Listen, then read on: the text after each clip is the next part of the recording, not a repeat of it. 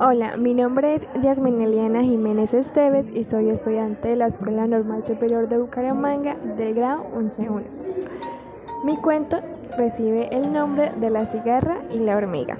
Durante todo un verano, una cigarra se dedicó a cantar y a jugar sin preocuparse por nada.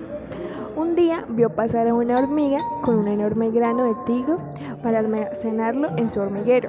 La cigarra, no contenta con cantar y jugar, decidió burlarse de la hormiga y le dijo, Qué aburrida eres, deja de trabajar y dedícate a disfrutar. La hormiga, que siempre veía a la cigarra descansando, respondió, Estoy guardando provisiones para cuando llegue el invierno, te aconsejo que hagas lo mismo.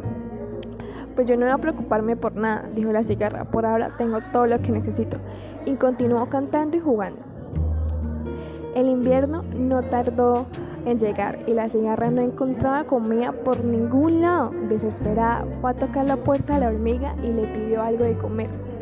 ¿Qué hiciste tú en el verano mientras yo trabajaba? preguntó la hormiga. Andaba cantando y jugando, contestó la cigarra.